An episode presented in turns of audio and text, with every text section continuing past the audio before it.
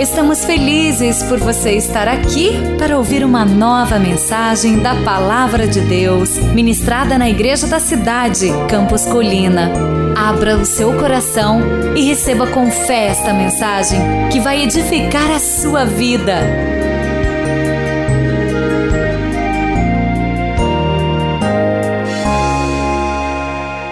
Amém. Seja bem-vindo mais uma vez. Abra sua Bíblia no livro de Josué e vamos à sexta e última mensagem desta série, O Poder Transformador da Fé. Hoje, conquistar pelo poder da fé, baseado na vida de Josué, aquele que conquistou. E nós cremos também que receberemos desta mesma unção. Abra sua Bíblia então, vou ler os primeiros 11 versículos deste capítulo da palavra do Senhor. Depois da morte de Moisés, servo do Senhor, disse o Senhor a Josué, filho de Num, auxiliar de Moisés: Meu servo Moisés está morto. Agora, pois, você e todo este povo preparem-se para atravessar o rio Jordão e entrar na terra que eu estou para dar aos israelitas. Como prometi a Moisés, todo lugar onde puserem os pés, eu darei a vocês. Seu território se estenderá do deserto ao Líbano, do grande rio Eufrates, toda a terra dos Hititas até o Mar Grande, que é o Mar Mediterrâneo. Ninguém conseguirá resistir a você todos os dias da sua vida. Assim como estive com Moisés, estarei com você, nunca o deixarei, nunca o abandonarei. Vamos ler isso juntos? Nunca o deixarei, nunca o abandonarei. Seja forte e corajoso, porque você conduzirá este povo a herdar a terra que prometi como juramento aos seus antepassados. Somente seja forte e muito corajoso. Tenha o cuidado de obedecer a toda a lei que o meu servo Moisés lhe ordenou. Não se desvie dela nem para a direita nem para a esquerda, para que você seja bem-sucedido por onde quer que você andar. Verso 8 não deixe de falar as palavras deste livro da lei e de meditar nelas dia e noite, para que você cumpra fielmente tudo o que nela está escrito. Só então os seus caminhos prosperarão e você será bem-sucedido. Não fui eu que lhe ordenei? Seja forte e corajoso. Não se apavore, não desanime, pois o Senhor, o seu Deus, está com você por onde quer que andar. Amém, igreja? Assim ordenou aos oficiais do povo: percorram o acampamento e ordenem ao povo que prepare as provisões. Daqui a três dias vocês atravessarão o Jordão neste ponto, para entrar e tomar posse da terra que o Senhor, o seu Deus, lhes dá. Que o Senhor aplique esta palavra no meu e no seu coração e produza frutos a cem por um. Amém? Esta palavra se cumpriu esta terra pertence ao povo de Israel e Deus deu, porque um dia um homem decidiu crer e aplicar fé. Amanhã estou indo a Israel e quando a gente chega a Israel é impressionante. Você sente a atmosfera diferente do ambiente. E quando a gente lê o texto e vê que você está pisando numa terra que Deus prometeu há tanto tempo. Por isso, meu irmão, é uma terra tão disputada. Você só explica a existência de Israel porque é uma promessa de Deus. E agindo o Senhor, quem impedirá? Muitos têm ódio de Israel. Israel é um país pequeno, um país que tem pouca água, pequena superfície, metade do território é puro deserto, não tem petróleo, cercado de inimigos e o povo de Israel é altamente próspero. Hum, mais da metade dos prêmios Nobel de Química, Física, foram dados a judeus. Dominam o campo de diversas ciências. Se você não anda perdido pelas ruas aí, você bota um Waze lá, graças a um judeu. Um pendrive que você usa no seu computador, quando você faz uma tomografia computadorizada. Tantos avanços da tecnologia, da medicina, tudo graças a esse povo que um dia confiou. Nós oramos para que esse povo também receba o Cristo, Jesus, como Messias de Deus. Amém? porque é um povo chamado para abençoar o mundo.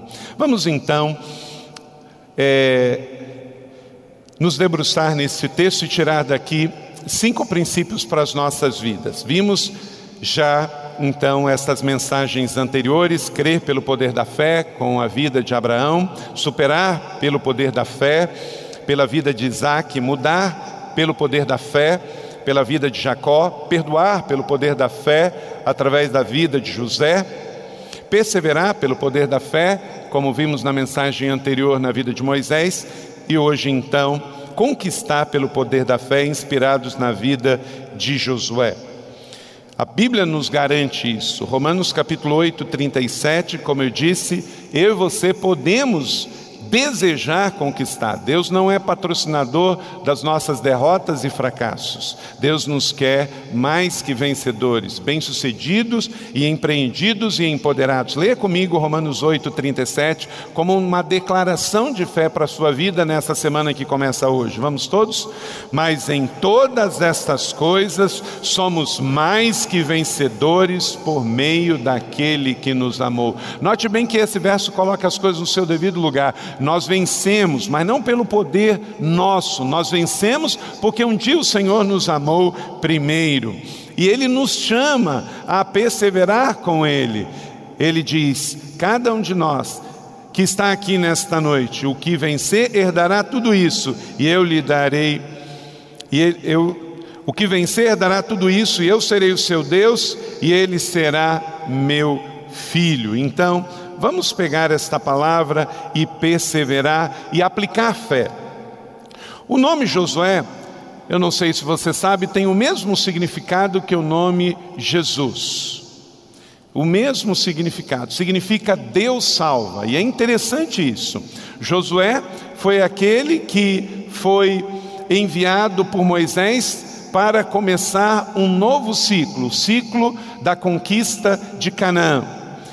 Aí depois nós temos também João Batista que abre o caminho para Jesus e Jesus, o novo Josué, inicia um novo ciclo. Primeiro ciclo do povo judeu na Terra Santa e agora o ciclo do povo de Cristo no mundo inteiro não mais só na Terra Santa, nós somos a nova Jerusalém, nós somos o novo Israel. Josué entrou com o povo na terra prometida para dar a terra que mana leite e mel, mas geograficamente ainda era uma região bem limitada. Mas vem Jesus também declarando: Deus salva e nos dá o mundo inteiro. A maioria de nós se lembra de Josué como líder dos filhos de Israel na terra de Canaã, isso muito bem. Mas a Bíblia fala dele antes disso. Ele foi um dos dois espias que voltaram com uma atitude positiva. Você lembra que Moisés enviou doze? Voltaram dez, totalmente negativos, e voltaram dois totalmente positivos. E um dos positivos, ao lado de Caleb, foi Josué. Note bem, você nunca vai herdar aquilo que você só vê problema. Dos dez, nenhum deles entraram, mas os que viram oportunidade em meio às dificuldades, este entraram. O serviço de Josué para Deus, no entanto, começou bem antes. Josué serviu ao Senhor na sua juventude, ele passou 40 anos servindo ao lado de Moisés. Josué foi o único homem permitido a subir no monte Sinai, quando o Senhor deu a lei a Moisés, Êxodo 24, 13, 32 a 17. A primeira menção de Josué está em Êxodo 17, 20. Os israelitas lutaram contra os amalequitas e lá estava Josué. Note bem, às vezes nós queremos a conquista de Josué, mas nós nos esquecemos que Josué subiu para adorar a Deus, enquanto o povo ficou adorando bezerro de ouro. Josué foi lutar com os amalequitas, enquanto muitos murmuravam no deserto. Deus deu a Josué uma oportunidade de servir e ele se tornou um general.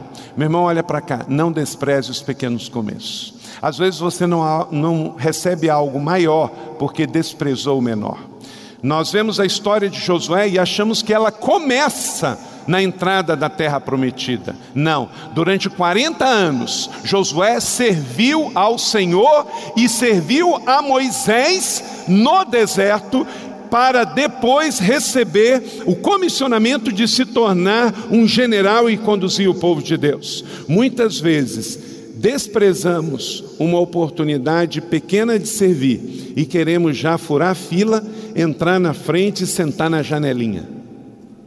Só que esse não é o princípio bíblico. Ser fiel sobre o pouco e sobre o muito te colocarei. Não despreze os pequenos começos.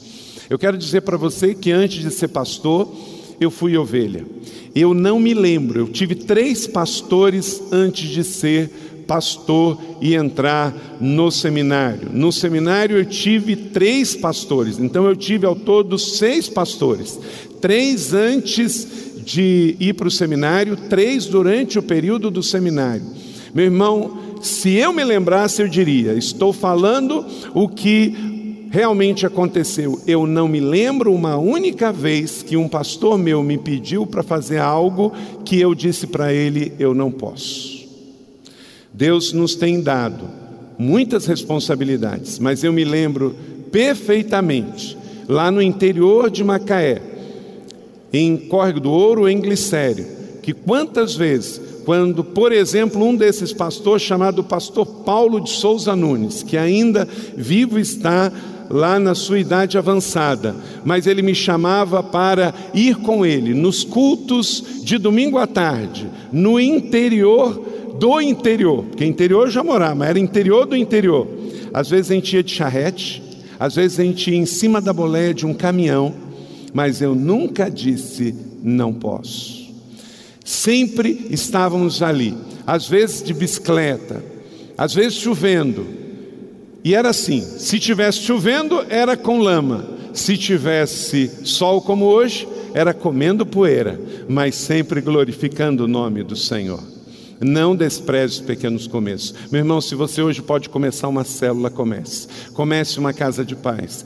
Venha para o ministério servir ao Senhor e Deus vai honrar. Não despreze os pequenos começos. Se Deus está falando para você começar um novo negócio, comece pequeno.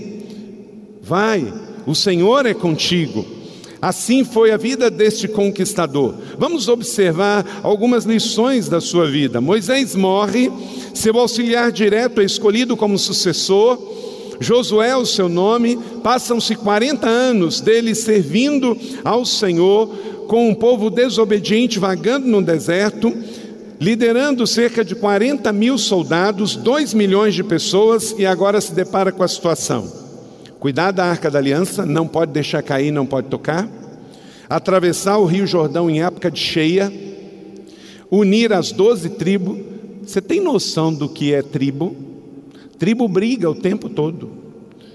Tribo, todo mundo quer ser chefe. E eram doze. Se você tiver noção como é que judeu é teimoso, alemão é aprendiz. Você sabe como é que coloca é, um elefante dentro de um fusca para um alemão? É só dizer que não cabe. Uma vez um alemão morreu e aí foram procurar na beira do rio. E aí as buscas, está todo mundo lá, os, os bombeiros, e aí chega o um amigo dele. E aí o pessoal, com muito pesar, falou assim: Ó, oh, nós já vasculhamos 12 quilômetros rio abaixo.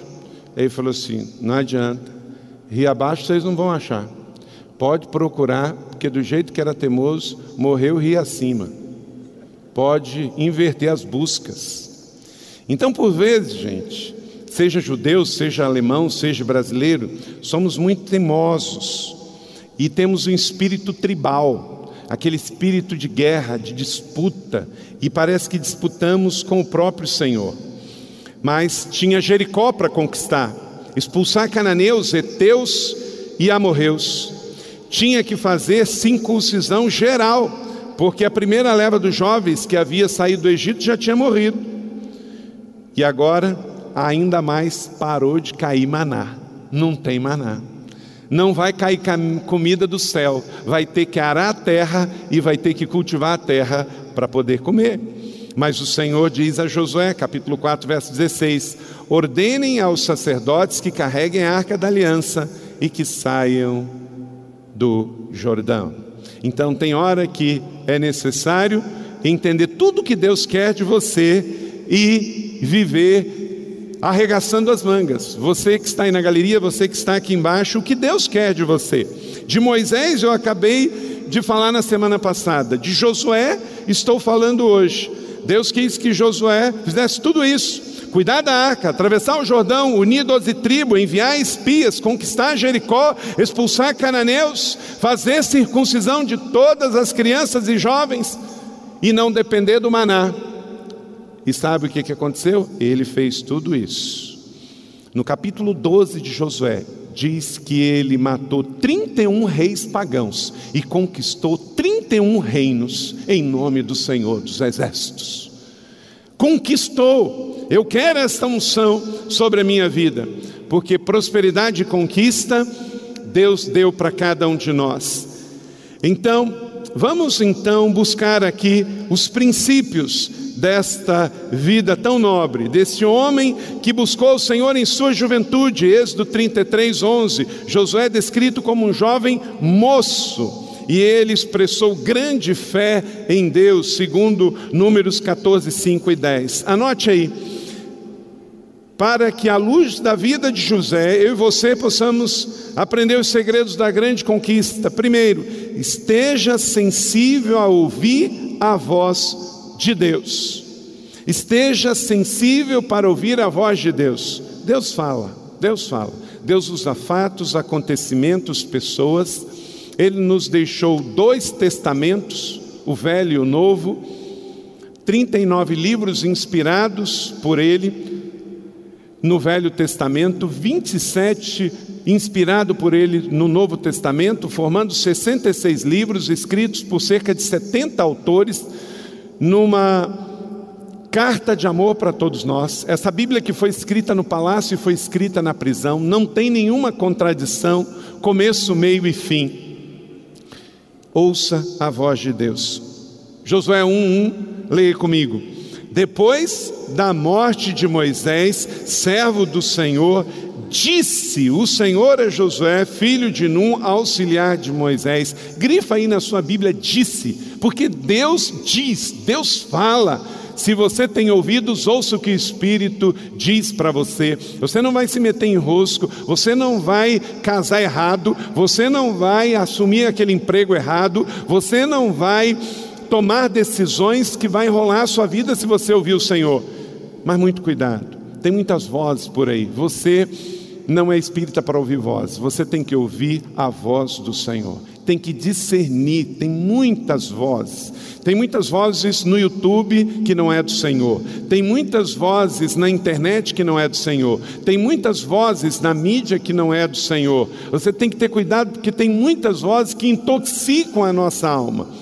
Eu, por exemplo, quando eu vou ler uma notícia num portal de notícias, seja qual for, eu nunca leio os comentários. Eles são altamente tóxicos, principalmente se a matéria que tiver exposta fala de alguém que realiza alguma coisa. Meu Deus, como há um espírito de inveja no mundo. No Brasil, ser bem-sucedido é ofensa pessoal, é lamentável. Gente que não constrói nada, que não edifica nada, é só ver alguém despontando e construindo alguma coisa que começa a destilar o seu veneno. Meu Deus do céu. Como que as pessoas são ferinas? E para nós não há nenhuma novidade, porque está escrito em Provérbios que há pessoas com veneno na língua. A Bíblia que diz: peçonha mortal. Sabe o que é peçonha mortal? Veneno de cobra. Tem gente que tem veneno de cobra na língua. E o que fala está no papel do diabo: matar, roubar e destruir. E ainda fala mentiras, cria perfil fake na internet. Meu irmão, muito cuidado com o que você compartilha, procura saber a fonte. Quem aqui é mentiroso? Não estou vendo nenhum. Mas se você compartilha uma notícia de fonte duvidosa que não é verdade, você está sendo mentiroso. Então você precisa aferir a verdade, porque se você fala a verdade, mas você pega a mentira do outro e conta, você se torna mentiroso. Então, muito cuidado.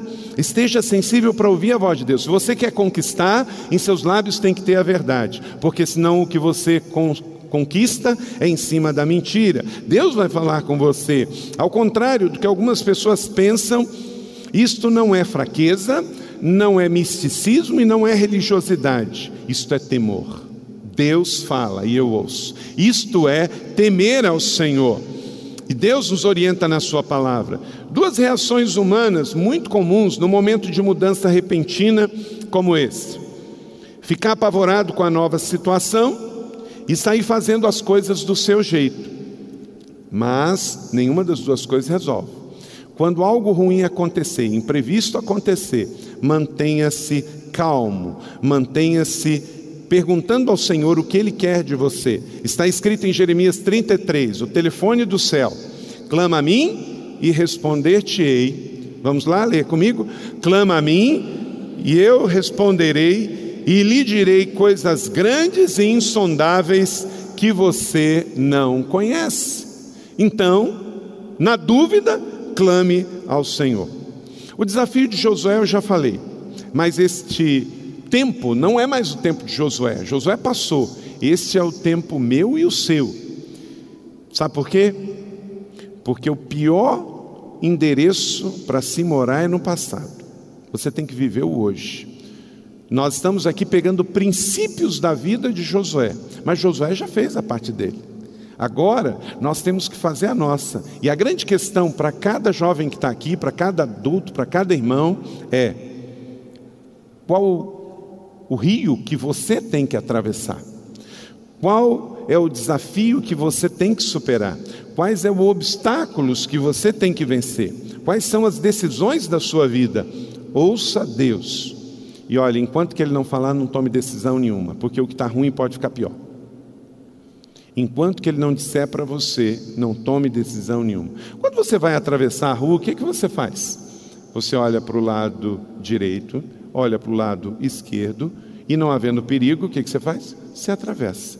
Então, se nessa semana você tem que tomar uma decisão, ouça Deus. E se Deus estiver em silêncio, espere, espere. Se alguém estiver pressionando a você, Fale, eu estou ouvindo Deus. E Deus ainda não me deu o sinal verde, ainda está sinal vermelho. E talvez você não quer avançar para o presente, do presente para o futuro, porque você está preso ao passado. Está preso ao passado. E eu tenho visto muitas pessoas presas ao passado. Por exemplo, se o seu passado teve luto, por pior que seja, quem morreu não vai voltar. E agora você tem que se lembrar que você está vivo e você tem que avançar. Jesus prometeu para nós, Lucas 11, verso 10: o que busca, encontra. O que busca, encontra. Pessoas que não andam com Deus não pode falar em nome de Deus. Mas se você anda com Deus, Deus vai falar com você e você vai poder dizer: Isso essa semana, isso na sua família, isso nos seus relacionamentos. Deus falou comigo, então eu posso tomar esta decisão e quando Deus fala, gente, um sentimento de paz invade o nosso coração. O mundo não entende, o mundo não explica, mas você tem paz. Você tem paz para sair do emprego, para aceitar o emprego, tem paz para mudar, tem paz para ficar, tem paz para dar, tem paz para não dar. Por quê? Porque Deus falou com você. Ele está vivo. Eu falei com ele hoje. Amém? Segundo, ande para frente e liberte-se do seu passado. Josué 1:2 Deus disse: Meu servo Moisés está morto. Agora você e todo este povo preparem-se para atravessar o Rio Jordão e entrar na terra que eu te dou aos israelitas. Fato 1: um, Moisés morreu. Fato 2: Você tem que atravessar o rio. O fato 1, um, o que, que você faz? Você guarda no coração com gratidão a inspiração que aquela pessoa, seu pai, sua mãe, um irmão mais velho, um discipulador, um pastor, uma pessoa que te influenciou e te abençoou na vida, morreu. Seja grato, mas vire a página. Fato 2: você tem que atravessar o rio. Você agarra a fé, aplica a fé e acredita: Deus está comigo e você vai vencer, você não vai ficar parado vendo o rio passar. Você vai atravessar o seu rio e você vai chegar ao alvo que Deus quer para a sua vida. Tem muita gente apegado ao passado de dois jeitos. Tem gente que se apega ao passado porque o passado foi muito bom. E ele fica se lembrando que morar na outra cidade era melhor, que trabalhar no outro emprego era melhor.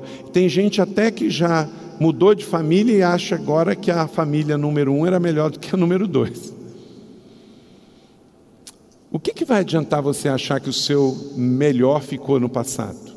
Só tristeza para o seu coração. E tem o outro lado: tem gente que não avança porque acha que sofreu demais e que esse sofrimento ainda prejudica você. Bom ou mal, o seu passado já passou. Sabendo disso, Paulo escreve uma carta em Filipenses 3, 13, 14. É o vulgo não chore sobre o leite derramado. Irmãos, não penso que eu mesmo já tenha alcançado, mas uma coisa eu faço. Vamos ler juntos? Esquecendo-me das coisas que ficaram para trás e avançando para as que estão adiante, prossigo para o alvo. Meu irmão, minha irmã, querido amigo que está aqui hoje, você não pode avançar para o alvo, para o plano de Deus para a sua vida, se você ficar só olhando no retrovisor. Bem ou mal, o seu passado passou. Agora Deus está dizendo para você: pegue a fé de Josué, mas avance da onde Josué parou e avance adiante, esquecendo das coisas que ficaram para trás, coisas boas ou as coisas más, deixe elas para trás e vamos avançando para as que estão adiante, prossiga para o alvo. Qual é o alvo de Deus para a sua vida? E aí entra o ponto de número 3.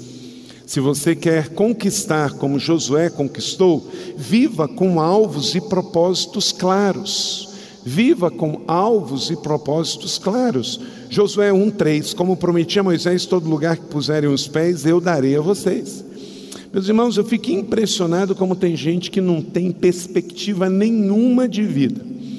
Deixa eu dizer uma coisa para você: se chegar um abençoado, homem de Deus, uma mulher de Deus, e chegar aqui e falar assim, Pastor Carlito, eu tenho para a igreja da cidade de São José dos Campos um cheque de 100 milhões de reais, eu vou ficar muito feliz, vou glorificar o nome do Senhor, vou chamar vocês para a gente celebrar, mas quero dizer para vocês que eles já estarão todos gastos. Eu torro tudo em um dia. Sabe por quê, meus irmãos? Esta igreja tem sonho revelado de mais de 100 milhões de reais. Eu posso sentar com você e falar tintim por tintim, o que Deus tem já falado. Porque os sonhos de Deus são muito grandes. Tem gente que, se você der um milhão para ela, fica doida, porque não tem sonho, não projetou, não sonhou. Esta igreja ganhou, alguns anos atrás, uma oferta de um colégio que custou 7 milhões de reais. Mas eu quero dizer para você que três anos antes da gente ganhar, eu e a Iolene já andávamos com um grupo de intercessores olhando é, prédios antigos em São José, fechados, e nós fomos em vários. E a gente fala: não, não é esse. Deus quer dar para nós, mas não é isso aqui não. E a gente saía e orava. E a gente saía e orava. Nem tudo que a gente sonha acontece. Mas toda vez que algo grande se realizar através da sua vida, vai ser precedida de um sonho. Meu irmão, eu vi esta colina, como ela está aqui, antes da gente mudar para cá, lá na rua Euclides Miragaia. Deus não dá recurso para quem não tem sonho, para quem não tem projeto, para quem não tem visão. Ele primeiro dá a visão, você crê, aplica a fé e depois ele vai dar os recursos, porque recurso sem visão pode ser perdição. Agora, recurso com visão, por que, que o nosso coração não mudou? Por que, que a gente continua como simples pessoas, servos que entendem que toda a honra e toda a glória é do Senhor? Ele deu a esta igreja muito recurso e muita influência, mas o nosso coração continua sendo o coração de servo de discípulos, porque nós sabemos em quem nós temos crido, e se Ele deu, é para a glória dele. Tem muita gente que ganha influência, recurso e perde a sua alma. Então, meus irmãos e minhas irmãs, antes de ter, antes de ver, vamos ter alvos, vamos ter claramente os propósitos, para que, uma vez crescendo e prosperando, você não se perca no processo. Você não se perca no processo, porque ser fiel sobre o pouco, para sobre o muito, o Senhor te colocar. Você está perdidinho solteiro, para que você quer casar? Para perder com a esposa e com o filho? Então é melhor você ficar sozinho, não é? Se você quer casar, você já tem que, antes de casar, saber que você vai ter que educar um filho. Colocar um filho no mundo sem saber nem a sua identidade, o que, que você é, não é? Então você, antes, você precisa sonhar e planejar. Para sermos conquistadores, temos que ter metas claras em nossas vidas. Quais são as metas de Deus para a sua vida? Onde você quer chegar? E se você quer chegar em todos os lugares, provavelmente não chegará a lugar nenhum. Porque quem quer acertar em tudo, não acerta em nada. Ninguém é bom em tudo. Em sua vida, você precisa focar. Tem pessoas que são boas em exatas, tem pessoas que são boas em humanas e outros são bons em arte. O que que Deus quer para a sua vida? Ele te fez com um dom e uma habilidade. Seja bom naquilo que Deus quer que você seja bom. Não viva em cima da expectativa dos outros. O seu pai é muito querido, muito amado, botou você no mundo, mas ele não pode dizer para você qual é a profissão que você tem que ter. Ele tem que orar com você, observar quais são as suas habilidades, te ajudar a chegar lá. Mas se você é uma pessoa boa em exatas e você tem a convicção de que quer ser engenheiro, você quer ser um professor de física, de química, de matemática, mas o seu pai tem a expectativa de que você seja um artista, não vai funcionar, por mais boa vontade que o seu pai tenha. Agrade ao Senhor que te fez. A morte de um cristão não é um problema. O problema é uma vida sem propósito. Então, descubra o seu propósito e deixe um legado após a sua passagem daqui. Quarto, entenda o valor do esforço e do ânimo. Deus nos dá o milagre, mas está claro nas Escrituras, todo milagre bíblico no Velho e no Novo Testamento foi precedido também do envolvimento do homem, foi precedido de esforço ele multiplica o azeite da viúva, mas a viúva tem que encher as talhas, tem que preparar as talhas. Ele transforma água em vinho em caná, mas os homens tiveram que encher as talhas. Sempre assim, porque Deus não vive longe lá no céu dando ordem, Ele nos convida a um relacionamento pessoal de amor. A fé é um voto de confiança que eu dou em Deus. Eu estou dizendo assim: ok, Senhor, o Senhor me deu o testamento, eu vou ler e eu vou confiar. Então, o Senhor nos fala aqui dos versos 6, 7 e 9, três vezes: seja forte e corajoso, seja forte e corajoso, seja forte e corajoso. Meu irmão, não está escrito aqui seja banana e medroso.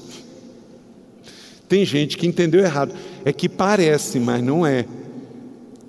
Ser forte e corajoso, não banana e medroso. É diferente, tá? É diferente. Ser forte, meu. Ser forte. Ou solteiro, seja forte. Ou casado, seja forte.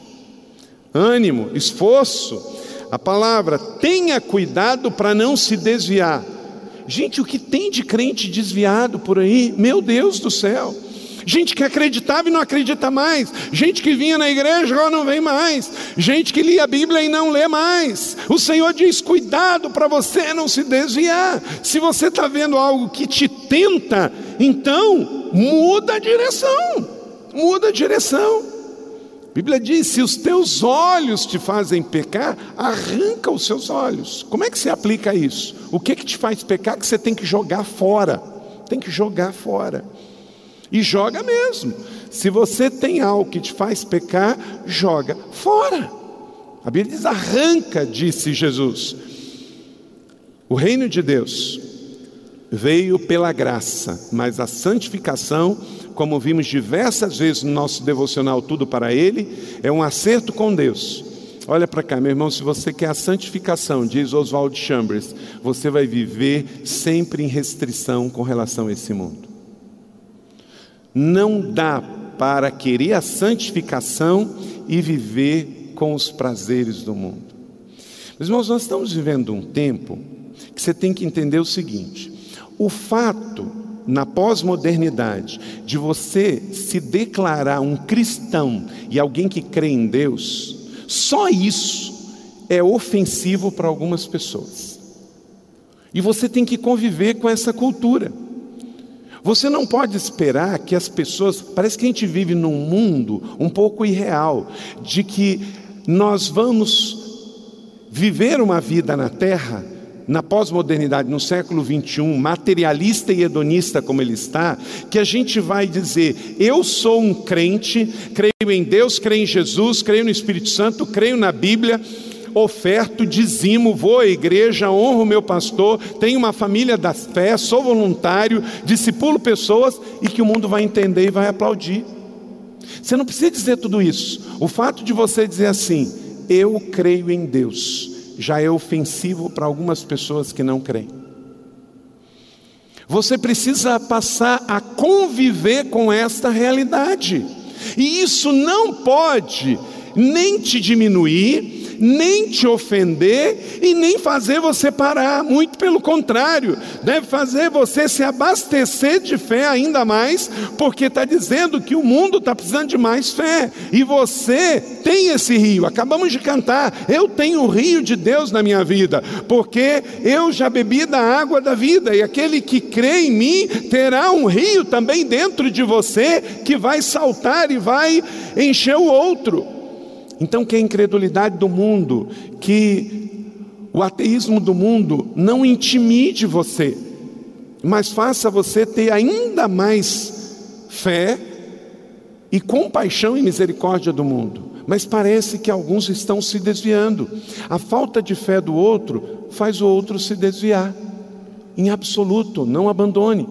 Eu fico imaginando se todo mundo, só no meu ministério, enquanto estou aqui servindo vocês, vai fazer em julho agora 20 anos, se todos que tivessem se decidido por Jesus neste lugar estivessem ainda firmes na fé. Muitos, a Bíblia diz que acabam se desviando, às vezes por coisas tão pequenas. E você tem que tomar cuidado. A gente não tropeça em montanhas, a gente tropeça em pequenas pedras.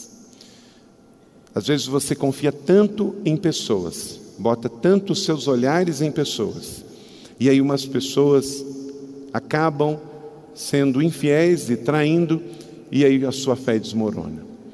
A sua fé em Deus e a sua misericórdia em pessoas. Ok? A sua fé é em Deus e a sua misericórdia em pessoas. Se você fizer isso, você nunca vai se desviar por causa das mazelas dos seres humanos. Cristãos ou não cristãos, você e eu temos que olhar para eles com graça e com misericórdia, porque o que está em pé, cuide para que não caia. Então, guarde isso no seu coração. Sempre estou contigo, tomas a minha mão direita. Salmo 73, verso 23. Quinto, tenha a Bíblia como o único fundamento da sua vida. Existem muitos livros e a gente gosta de ler. mas a Bíblia é o fundamento. Não deixe de falar as palavras deste livro da lei e de meditar nelas de dia e de noite, para que você cumpra fielmente tudo o que nele está escrito. Só então os seus caminhos prosperarão e você será o que? Bem-sucedido. Quem quer ser bem-sucedido aqui? Eu quero. Então, mantenha esse livro perto de você. Ser bem-sucedido à luz do mundo você quer ser bem-sucedido? Eu estava lendo essa semana, por curiosidade, o Twitter do Eike Batista do passado. Eu estava lendo o Twitter dele de trás, da frente para trás, lendo as coisas que ele falava em 2014 e 2015. Ele colocou ser bem-sucedido na sua própria capacidade. Até empresas com nomes esotéricos ele criou. Para dar certo, tudo termina em X. Meu irmão, para dar certo, tudo tem que começar e terminar na palavra de Deus. Senão é castelo de areia, castelo de areia. Senão, um dia você está na lista da Forbes, outro dia você está na lista de Bangu. E aí? Nesta orientação de Josué, capítulo 1, verso 8, o Senhor diz três coisas para Josué: Josué, estude, estude a Bíblia, meditar nelas de dia e de noite. Josué, proclame a Bíblia, não deixe de falar as palavras deste livro. E terceiro, Josué, pratique a Bíblia para que você cumpra fielmente o que nela está escrito. Só assim os seus caminhos prosperarão. A Bíblia é a base da nossa vitória. Qual é a base da sua vida? Jesus contou uma história sobre este ponto. Em Lucas 6, 48 e 49, ele diz: E um homem que, ao construir uma casa, cavou fundo e colocou alicerces na rocha. Quando veio a inundação, a torrente bateu contra aquela casa, mas não conseguiu abalar. Por quê? a casa estava bem construída. Mas aquele que ouve as palavras e não as pratica é como o homem que constrói a casa sobre o chão, sem alicerces. No momento em que a torrente da contra casa, ela caiu e a sua destruição foi completa. Qual é a base da sua vida? Qual é a sua base de valores, de metas, de alicerces, de planos e projetos. Meus irmãos, vamos continuar vivendo e convivendo com este mundo, onde mulheres saem às ruas e têm orgulho de dizer: Eu faço parte da marcha das vadias. Meus irmãos, só com graça e misericórdia. Deus nos fez para ter orgulho de ser da marcha dos filhos e filhas, dos príncipes e das princesas, dos homens e das mulheres. Mas o mundo está de cabeça para baixo. O orgulho não é de ser de Jesus, não é de ser da Bíblia. O orgulho é de ser vadio. Não é assim. Não espere que um mundo caído pelo pecado, sem a compreensão da base da fé, sustente a sua fé.